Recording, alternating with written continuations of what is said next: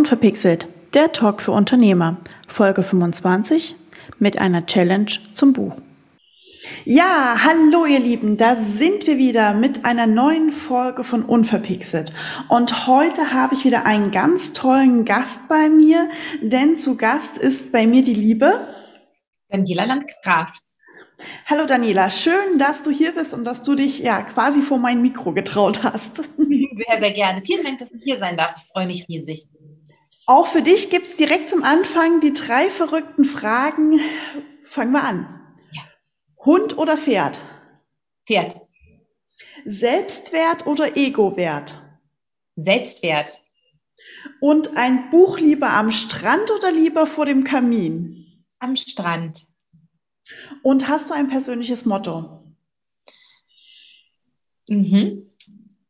Alles im Leben kommt zu mir mit Freude, Herrlichkeit und Leichtigkeit. Das ist geklaut von Access Consciousness.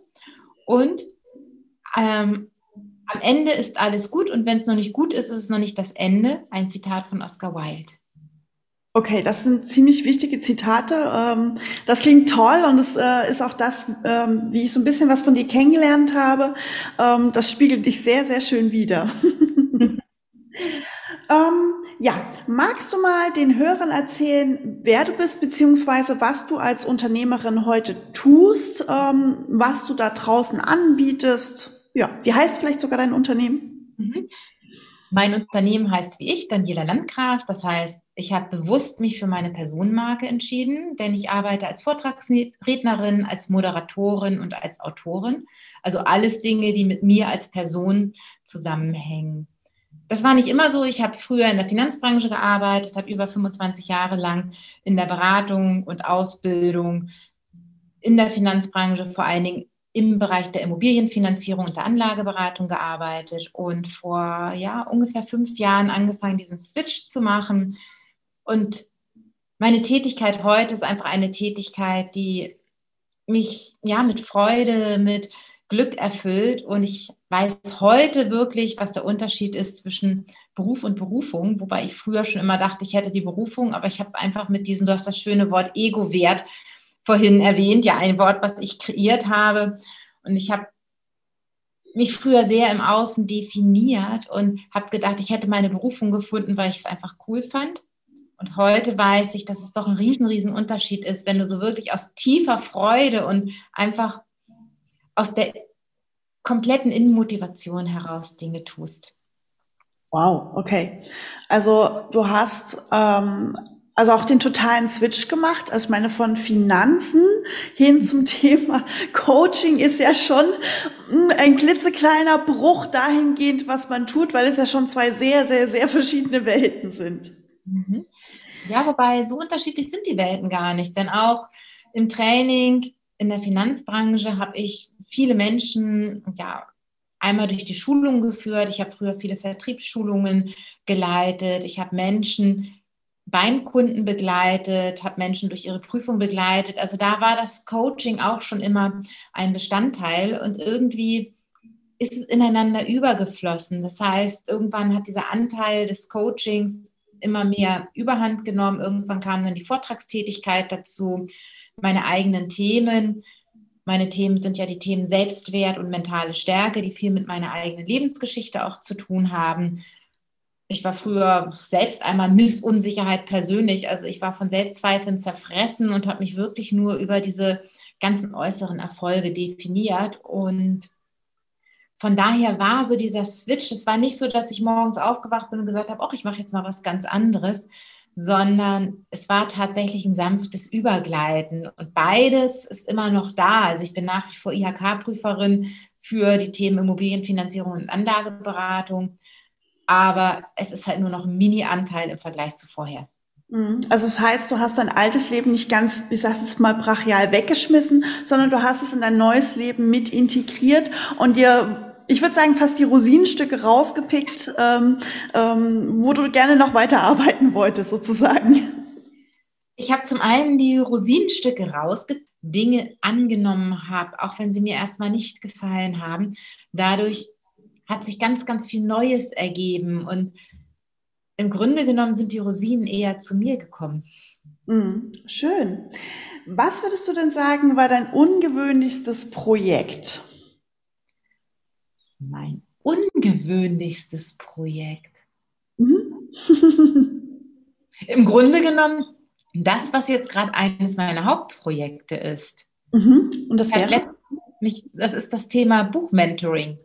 Mich hat vor gut ein Dreivierteljahr eine Freundin angetickert und gesagt, das kann doch nicht angehen, dass du hier ein Buch nach dem anderen veröffentlichst. Denn als ich irgendwann anfing, Bücher zu schreiben, fiel mir irgendwie immer mehr ein und ich habe ein Buch nach dem anderen halt dann einfach geschrieben und veröffentlicht.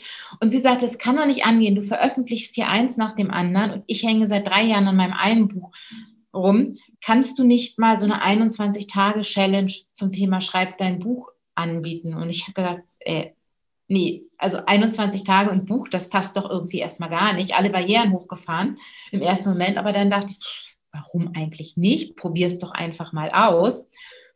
Und das hat so viel Anklang gefunden, dass das tatsächlich jetzt in, innerhalb eines Dreivierteljahres in die sechste Runde geht. Also die sechste Challenge beginnt demnächst und es hat sich ein Autorenclub drumherum gebildet. Das heißt, alle ehemaligen sind in einer gemeinsamen Gruppe zusammen, unterstützen sich gegenseitig, sorgen dafür, dass die Projekte, die angefangen sind, eben auch zu Ende gebracht werden. Und es hat sich mit so viel Leichtigkeit ergeben. Inzwischen arbeite ich hier mit dem Buchscout zusammen, der ganz viele Kontakte zu großen Verlagen hat. Ich habe aber auch Kontakte zu kleineren Verlagen. Die eine Verlegerin hat jetzt das dritte Buch aus einer von meiner aus einer Teil, von einer Teilnehmerin meiner Challenge veröffentlicht oder ist gerade dabei, es zu veröffentlichen. Und das ist etwas, was ich mir nie ausgesucht habe, aktiv, wo ich nie mich hingesetzt habe und gedacht habe, was mache ich denn jetzt mal? Sondern das ist einfach zu mir gekommen. Und deswegen ist es schon mein ungewöhnlichstes Projekt, weil es auch eins meiner erfolgreichsten Projekte aktuell ist, weil es einfach, ja, läuft ohne Ende. Okay, lass uns da gleich später nochmal genauer drauf eingehen, denn ähm, ich würde gerne wissen, was in deinem Business bisher noch deine größte Herausforderung war.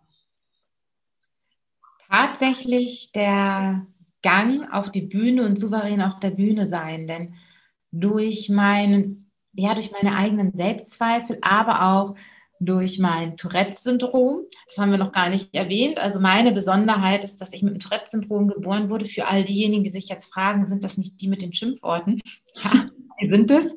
Nur, dass ich nicht bei den Schimpfworten hier geschrien habe, sondern hauptsächlich bei den sogenannten neuronalen Ticks. Das heißt, ich ziehe dann zwischendurch mal Grimassen, mache komische Bewegungen, mach einfach Dinge, die beim anderen durchaus Irritation hervorrufen können, wenn man sie nicht einordnen kann. Heutzutage ist es sehr, sehr gering und kaum noch für Menschen sichtbar. Das hat wieder mit einem anderen Thema mentale Stärke zu tun, denn mentale Stärke sorgt auch dafür, dass du alle Krankheiten oder nahezu alle, ich, nee, ich lehne mich nicht ganz so weit aus dem Fenster, aber du kannst viele Krankheiten einfach mit dem Thema mentale Stärke auch besiegen. Und der Gang wirklich auf die Bühne, dieser ganz, ganz große Wunsch. Ich hatte schon als Kind irgendwie dieses Bühnengehen. Ich wollte so gern Sängerin oder Schauspielerin werden. Und alle haben gesagt, ja, vergiss es und du, du benimmst dich viel zu komisch. Früher hatte das ja noch keinen Namen. Ich habe erst mit 29 überhaupt erfahren, dass das, was ich habe, einen Namen hat, nämlich Tourette-Syndrom. Vorher dachte ich, ich bin die einzige Person auf der Welt, die ihren Körper nicht beherrschen kann. Alle anderen können still sitzen, nur ich nicht. ja. Und ja, von daher war das tatsächlich für mich extremst schwer, weil ich eben einfach mich auch nicht frei bewegt habe. Ich habe immer einen Gedanken gehabt, was ist, wenn die Ticks kommen und was denken die Leute und je mehr du über dich selbst nachdenkst, wenn du auf der Bühne stehst, desto weniger kannst du wirklich authentisch auf der Bühne strahlen. Und ich hatte so sehr diesen so großen Wunsch, auf der Bühne zu stehen und gleichzeitig all diese ganzen Verhinderer, und all diese ganzen am Anfang doch auch relativ schlechten Feedbacks, so nach dem Motto, naja, so richtig überzeugend war es nicht. Und dennoch wollte ich es unbedingt schaffen. Ja, und heute werde ich tatsächlich auch sehr oft sehr gut bezahlt gebucht. Ja, ich wollte gerade sagen, also ich habe dich ja neulich noch ähm, beim BVMW mit ähm, unserem ehemaligen, was war er denn, Finanzminister, glaube ich, ne? Mhm. Ja, Außenminister, hier Sigmar Gabriel. Außenminister, genau, Außenminister, Sigmar Gabriel. Genau, ich habe gerade nach dem Mund, ich wusste noch Gabriel was. genau, hatte ich dich neulich noch gesehen, beziehungsweise hatte ich gesehen, dass du dabei bist. Also es ist jetzt auch keine kleine Plattform, äh, wo man jetzt mal so sagen darf und auch keine unbekannte Persönlichkeit, mit der du da sprichst. Also man merkt halt, äh, dass du da deinen großen Schritt gegangen bist. Ich persönlich wusste von einem Tourette-Syndrom gar nicht, bis du es mal bei einem Vortrag erwähnt hast. Und erst dann ist es mir tatsächlich das erste Mal richtig aktiv aufgefallen. Also daher, liebe Hörer, ich sehe Daniela zwar, ich weiß es inzwischen, dann fällt es einem auch auf, aber mir ist tatsächlich am Anfang nicht aufgefallen. Das Gemeine ist, dadurch, dass es jetzt nur noch relativ gering ist, Menschen versuchen ja immer Dinge zu verstehen und zu interpretieren. Und wenn dann mal so dieser Seitenblick kommt oder diese, dieses Hochziehen ähm, von der Wange oder ähnliches, was ja heute die relativ kleinen Ticks sind, wird immer schnell reininterpretiert. Das ist ein Störfaktor für den einen oder anderen. So nach dem Motto, was hat sie denn jetzt? Und mhm. Menschen interpretieren es entweder, beziehen es entweder auf sich und haben das Gefühl, sie haben was Falsches gesagt, weil ich komische Dinge mit meinem Gesicht mache. Oder sie interpretieren, ich sei nervös oder ich hätte da jetzt irgendwas. Also das ist genau das, was eben diese Irritation bei Menschen hervorrufen kann, weswegen ich es auch in den Vorträgen immer gerne vorwegnehme. Denn in dem Moment, wo du weißt, was es ist, registrierst du es nicht mehr so sehr, beziehungsweise bist nicht abgelenkt von dem, dass es da ist. ja, man hat die Erklärung dazu und weiß dann, okay, ähm, das ist der Hintergrund, das ist der Fakt, Punkt, im Hirn abgespeichert, in die entsprechende Schublade gelegt und dann kann man es auch ja quasi indirekt ausblenden. Ganz genau. Und ansonsten ist es ein Störfaktor. Mhm. Ich nehme ein Beispiel, was vielleicht für den, die Hörer ein bisschen einfacher zu verstehen ist wenn ein Redner da ist, der ständig Ms und Äs verwendet, dann kann es extrem störend sein und irgendwann hörst du nur noch diese Ms und Äs. Oh ja. Hm. Wenn es aber dafür eine Begründung gibt aus irgendwelchen Gründen, weil der Stotterer ist oder was auch immer, und du willst dich dann auf das Inhaltliche konzentrieren, fällt es viel leichter. Das stimmt, ja. Das ist äh, tatsächlich der Hintergrund und die Zusammenhänge da zu erklären, nicht mal so schön sagen, nur redenden Menschen kann geholfen werden. Ähm, ist da, ja, das ist, schön. das ist dieses Thema der Kommunikation. Wenn wir Dinge offen ansprechen, dann weiß jeder, wohin es gehört, woher es kommt und dann können wir es auch entsprechend zuordnen, weil wir Menschen ja bekanntlich ja auch Schubladen haben, in denen wir denken, was uns bestimmte Einschätzungen einfach schneller und leichter macht aus den Erfahrungen, die wir haben.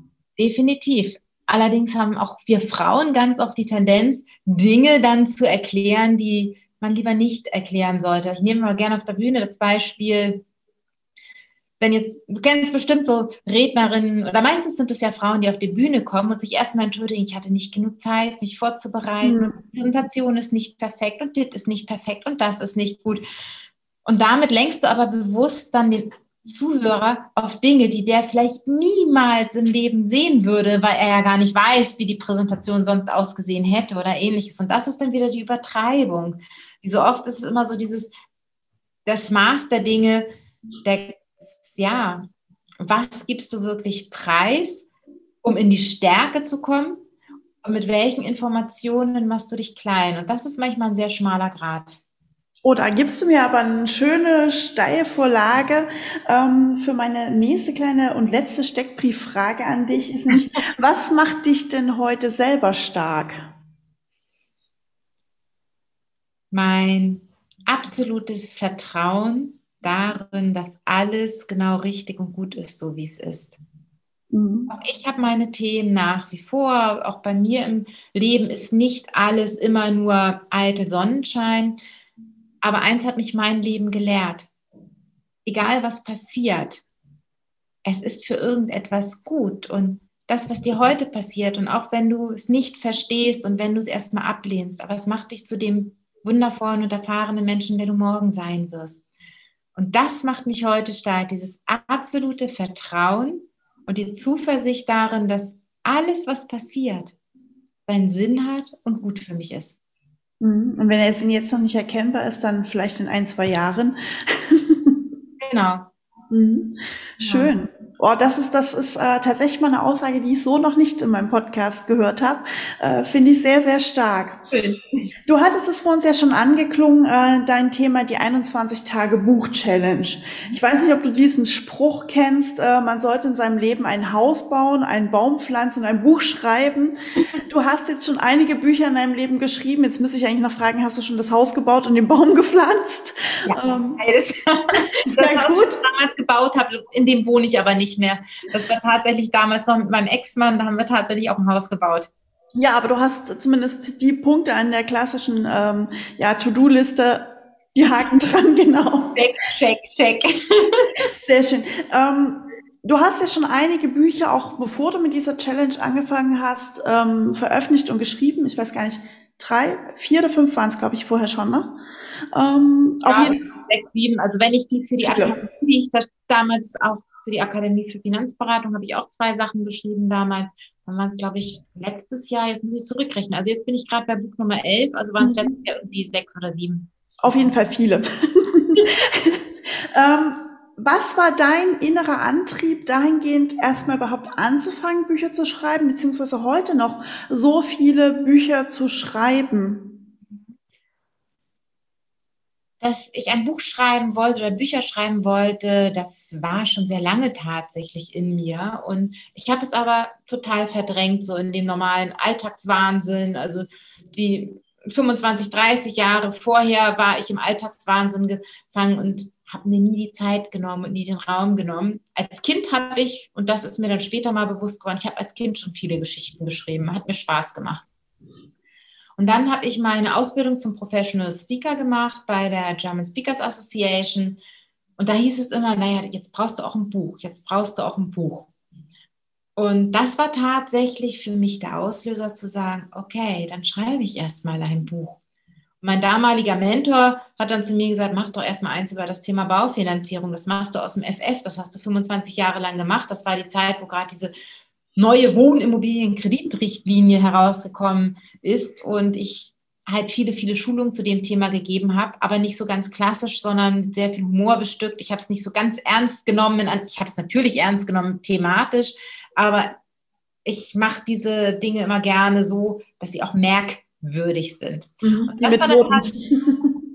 Das war dann tatsächlich so mein aller, allererstes Buch. Und dann dachte ich, jetzt kann ich aber auch zu meinem Herzensthema Selbstwert was schreiben. Und dann habe ich gleich das zweite danach gesetzt. Und dann war ich so gut dabei, da hatte ich so viele Themen im Kopf, war mein Leben einfach so, aus heutiger Sicht sage ich, so gnädig war, mir ganz, ganz viele harte Aufgaben zu präsentieren, viele, viele Schicksalsschläge in meinem Leben, viel Achterbahnfahrten in meinem Leben. Und irgendwie habe ich dann in den zwei folgenden Büchern diese ganzen Dinge mehr oder weniger verarbeitet, reflektiert, meine Erfahrung aufgeschrieben. Und dann, ja, dann kam irgendwie eins zum anderen. Dann habe ich plötzlich die Anfrage gekriegt von einem Verlag zu einem bestimmten Thema was zu schreiben, wo ich dachte, what, jetzt kommen hier schon Anfragen rein. Das war für mich ein ganz besonderes Erlebnis und so ging es dann immer weiter. Mhm. Was würdest du sagen, heute äh, rückblickend ist deine Lieblingsart und Weise zu schreiben? Äh, tatsächlich selber frei Nase weg oder wie du gerade schon sagtest, auf Anfrage von Verlagen zu vorgegebenen Themen oder vorgegebenen Themenvorschlägen? Wenn es Themenvorschläge sind, die mir gefallen und zu denen ich Spaß habe, dann auch gerne vorgegebene Themenvorschläge. Aber ansonsten sind natürlich die eigenen Themen immer die spannendsten und schönsten zum Schreiben. Also auch am wenigsten Recherche, Recherchearbeit. Natürlich musst du mal das eine oder andere nachschauen, auch gerade wenn du irgendwo Dinge zitierst oder wenn du auch irgendwelche Studien heranziehst oder ähnliches, da musst du da natürlich nachschauen und recherchieren. Aber ich empfinde das natürlich sehr viel einfacher, über meine eigenen Themen zu schreiben. Und es gibt so viele Themen. Also es ist zwei Bücher, die in diesem Jahr rausgekommen sind die sind aus der Idee heraus entstanden, ich coache seit Jahr und Tag mit Schleichtieren, weil ich das einfach toll finde. Und da habe ich irgendwas recherchiert. Also kurz, kurze Info, Schleich, sie meint tatsächlich diese äh, Tiere, die ihr kennt aus dem Spielzeugladen. Ja, genau. Das muss man kurz einwerfen. Sie meint keine Schlangen oder andere Tiere, sondern diese kleinen Tierfiguren von Schleich. Stimmt.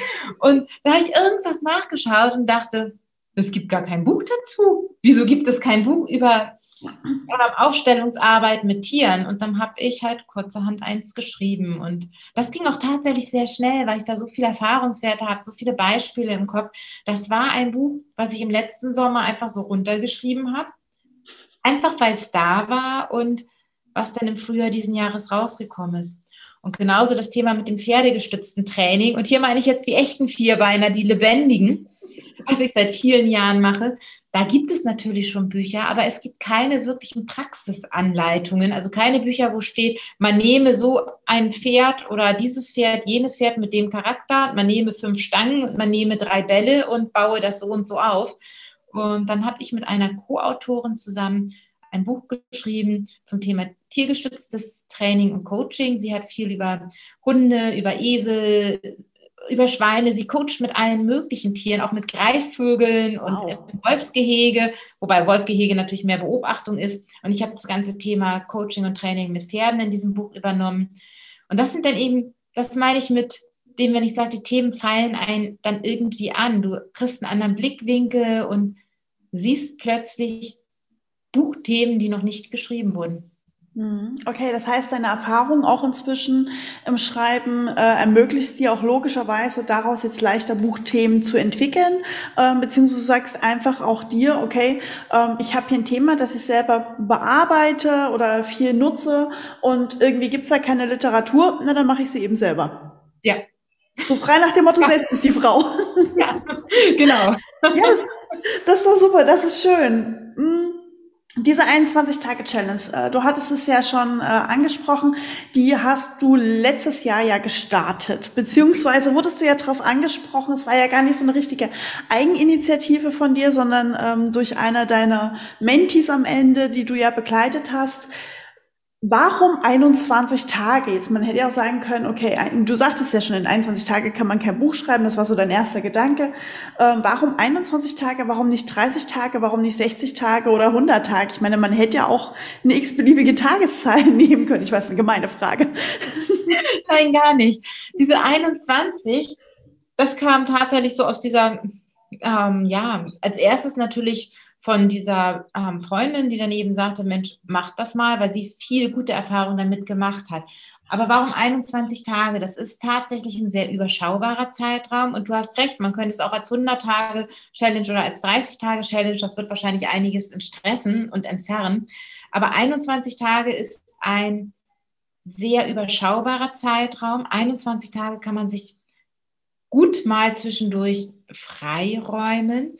Und wenn du gleichzeitig aber 21 Tage lang, der Zeitraum ist lang genug, wenn du dich 21 Tage lang intensiv mit einem Thema beschäftigt hast, dann ist die Wahrscheinlichkeit, dass du dabei bleibst, auch sehr viel größer, als wenn du das nur alle paar Tage machst. Das heißt, wenn du dich 21 Tage lang jeden Tag mit der gleichen Sache auseinandersetzt, jeden Tag dran bist, auch jeden Tag mit dieser Gruppe quasi zusammen an deinen Themen arbeitest, wächst A, die Gruppe unheimlich toll zusammen und unterstützt sich megamäßig gegenseitig.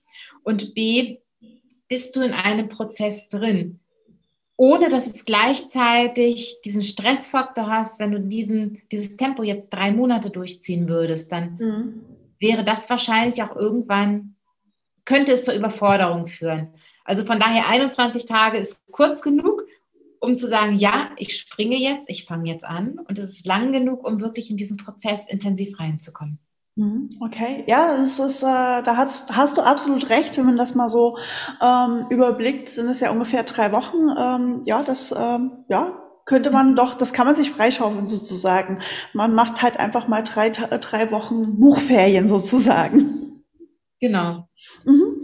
Mm, du sprachst ja davon, dass es äh, eine Gruppendynamik da drin auch gibt in dieser Challenge, wo du äh, logischerweise mit, mit mehreren Leuten äh, zusammenarbeitest oder mehrere Leute dann gemeinschaftlich an ihrem eigenen Buch arbeiten. Was sind so die Themen in so einer Gruppe an Büchern? Das würde mich einfach mal interessieren. Darfst du daraus plaudern? Äh, beziehungsweise sind so, so die üblichen Sachen, die da geschrieben werden? Das würde mich persönlich jetzt einfach sehr interessieren. Ja, das darf ich schon, weil einige sind ja jetzt auch tatsächlich in der Veröffentlichungsphase. Also das Buch beispielsweise von dieser Bekannten, von der ich erzählt habe, das heißt, das Leben ist zu kurz für Riester-Rente. Also das ist ein reines Finanzbuch. Und tatsächlich habe ich jetzt im Laufe der Challenge, meistens sind so zwischen vier und acht Personen in der Challenge drin, also eher ja, sechs bis acht. In, ein, in zwei Challenge waren es mal vier, in den anderen waren es immer so sechs bis acht Personen. Und da ist eigentlich immer irgendwie ein Finanzbuch dabei, da ist immer irgendein Führungsthema mit dabei. Eine hatte ich jetzt mit drin, die schreibt über Ernährung, über einen gesunden Darm. Eine andere hat ein ganz spannendes Thema. Ähm, die hat jetzt ein Buch, was jetzt demnächst in der Veröffentlichung ist. Das heißt rumgekrebst. Sie hat also eine Krebskrankheit. Sie war quasi totgesagt und hat diese Krebskrankheit komplett überwunden, ist inzwischen kerngesund. Dann ein Buch über hm, ja, Frauen und Unternehmertum, dann, was hatte ich denn jetzt noch in der letzten Zeit? Also alles Mögliche. Also so, das sind so diese Themen, viele, viele Coaching-Themen, viele Themen, die in Richtung Weiterentwicklung gehen, in Persönlichkeitsentwicklung, aber auch persönliche Geschichten. Eine Dame hat einen autobiografischen Roman geschrieben, eine andere schreibt gerade an einem ganz tollen Kinderbuch. Also das sind wirklich so durch die Reihe weg ganz, ganz unterschiedliche Themen. Also auch absolut querfeld ein. Also man kann jetzt nicht sagen, okay, ähm, ich bin der Ernährungsexperte, du wärst jetzt, weil du auf Ernährungsexperten Buchschreiben spezialisiert bist. Nein, da ist eher sogar der gesunde Mix das, was wahrscheinlich deine Gruppen ausmacht. Ganz genau, vor allen Dingen, weil die dann auch nicht so in diesem Konkurrenzthema drin sind. Wenn jetzt alle über das gleiche Thema schreiben würden, wäre irgendwie, glaube ich, auch nicht so optimal. Und in diesen 21 Tagen gibt es halt jeden Tag einen fachlichen Input, damit auch wirklich dieses Buchschreiben ganz, ganz strukturiert erfolgt. Denn einer der Kardinalsfehler ist, anzufangen und zu sagen, ich schreibe jetzt einfach mal ein Buch und dann einfach drauf losschreiben. Das habe ich am Anfang gemacht, weil du dann hinterher die Struktur baust und dann bist du irgendwie, dann schreibst du vielleicht in Kapitel 1 schon was, was eigentlich erst in Kapitel 5 dran wäre. Und von daher lege ich da unglaublich viel Wert auf das ganze Thema Struktur des Buches, Nutzen des Buches, Zielgruppe. Also es muss auch zielgruppengenau sein. Das ist zum Beispiel ein Fehler, den ich bei einem meiner ersten Bücher gemacht habe. Ich habe es für keine Zielgruppe geschrieben. Ich habe einfach mal ein Buch geschrieben, aber mir nicht die Gedanken gemacht, wer ist denn eigentlich die Zielgruppe? Wen könnte, den, wer, wen könnte das interessieren? Was ist der Schmerz der Zielgruppe? Wo hole ich die Zielgruppe überhaupt ab? Mhm. Dann das ganze Thema Verlag. Nimmst du, entscheidest du dich für einen Publikumsverlag und wenn ja, wie kommst du überhaupt an einen ran? Machst du das Ganze im Selbstverlag oder machst du das über eine der vielen, vielen Zwischenformen? Also vielen Menschen ist überhaupt nicht klar, wie viele Verlagsformen und wie viele unterschiedliche Verlagsformen und Publikationsmöglichkeiten es gibt, bis hin, dass eben das ganze Thema Presse, Marketing etc., also um all diese Themen geht es in der Challenge. Und was eben parallel sehr schön ist, ist immer diese Gruppendynamik, dieses Ergänzen, dieses sich gegenseitig supporten, sei es bei der Titelfindung, sei es bei der Struktur, sei es bei der Inhaltsangabe. Und das ist einfach unheimlich wertvoll, von mehreren Leuten ein Feedback zu kriegen. Und nach der Challenge kommen die Leute halt in die Alumni-Gruppe rein und die hat sich jetzt gerade so ein bisschen verselbstständigt, was ich ziemlich cool finde. Die verabreden sich jetzt schon per Zoom teilweise zum Weiterschreiben. Dann kommt in die Gruppe, ich schreibe heute um 14 Uhr, wer will sich einklinken und dann klinken sich die klinken sich einige per Zoom ein, dann wird gemeinsam geschrieben und wenn jemand hängt, wird unterstützt und das ist ja, das ist sehr besonders. Das hätte ich mir nie, das habe ich mir vorher so nicht ausgedacht, aber es ist toll. Ja, das, also es klingt total toll, es klingt total spannend, vor allem wenn man überlegt, ähm, was du gerade an Themen aufgezählt hast, die innerhalb dieser 21 Tage beackert werden. Das ist ja nicht nur das, das Strukturieren, Marketing, Verlagsthema. Irgendwo muss ja zwischendurch auch noch das Buch geschrieben werden. das muss ja auch noch irgendwie passieren. Also da wird einem, glaube ich, auch erstmal klar, was es heißt, ähm, in Anführungsstrichen mal eben ein Buch zu schreiben ähm, wobei ich glaube schon alleine, wenn du sagst, du hast bei dem ersten noch nicht mehr über die Zielgruppe nachgedacht, für viele wäre es schon der Schritt gewesen, überhaupt das Ding erstmal auf den Markt zu kriegen. Also von daher, ich glaube, da die Zielgruppe im ersten Schritt nicht beachtet zu haben, ist, glaube ich, das, was man irgendwie auch verschmerzen kann, was man dann vielleicht später verbessern kann. ja, absolut. Aber wenn man von Anfang an die Sachen richtig macht und von Anfang an wirklich das ganze Ziel macht, hast du viel größere Chancen auf einen tollen Verlag. Du hast viel bessere Chancen für die Buchverkäufe, für Marketing etc. Also sich gerade am Anfang über diese Themen Gedanken zu machen, ist extrem wichtig. Und ich sage auch, in der ersten Woche gibt es also ganz besonders viel strukturellen Input, wo ich sage, macht euch bitte im Moment in der ersten Woche noch nicht den Stress und versucht viel, viel, viel zu schreiben, sondern packt eure Energie wirklich in diese Vorbereitungsarbeit, weil das Schreiben, wenn du diese Vorbereitungsarbeit gemacht hast, ist dann letztendlich, ja, ich hätte jetzt beinahe gesagt, nur noch Nebensache. Das ist natürlich übertrieben. Aber je besser du dich auf deine Zielgruppe, auf deine Struktur, auf viele, viele andere Dinge vorbereitest, umso einfacher ist das Schreiben und so, umso mehr bist du hinterher im Flow. Mhm. Würdest du, ähm, wenn man das so klingt, das klingt so einfach und so leicht. Ich persönlich bin äh, überhaupt kein Schreiber, deswegen habe ich einen Podcast und habe aufgehört zu bloggen, äh, weil ich es nach dem dritten Blogartikel erfolgreich aufgegeben habe. Und äh, würdest du sagen, jeder kann jederzeit ein Buch schreiben? Nein. Okay, Definitiv. das ist eine tolle Aussage. Definitiv nicht. Also ich habe auch schon Ghostwriting-Anfragen gekriegt und habe dann so Probetexte gesehen und dachte, ja, das ist auch ganz gut, dass du dir einen Ghostwriter suchst. Also es muss natürlich irgendwo eine gute, einfache, Ansp also je nach Klientel. Wenn du natürlich irgendwo im Akademikerbereich bist, hast du wahrscheinlich eine andere Frage, als wenn es ein Buch für jedermann ist. Aber deine Sprache muss passen, deine Sätze müssen passen, Grammatik, Deutsch, Struktur, das sollte schon vorhanden sein.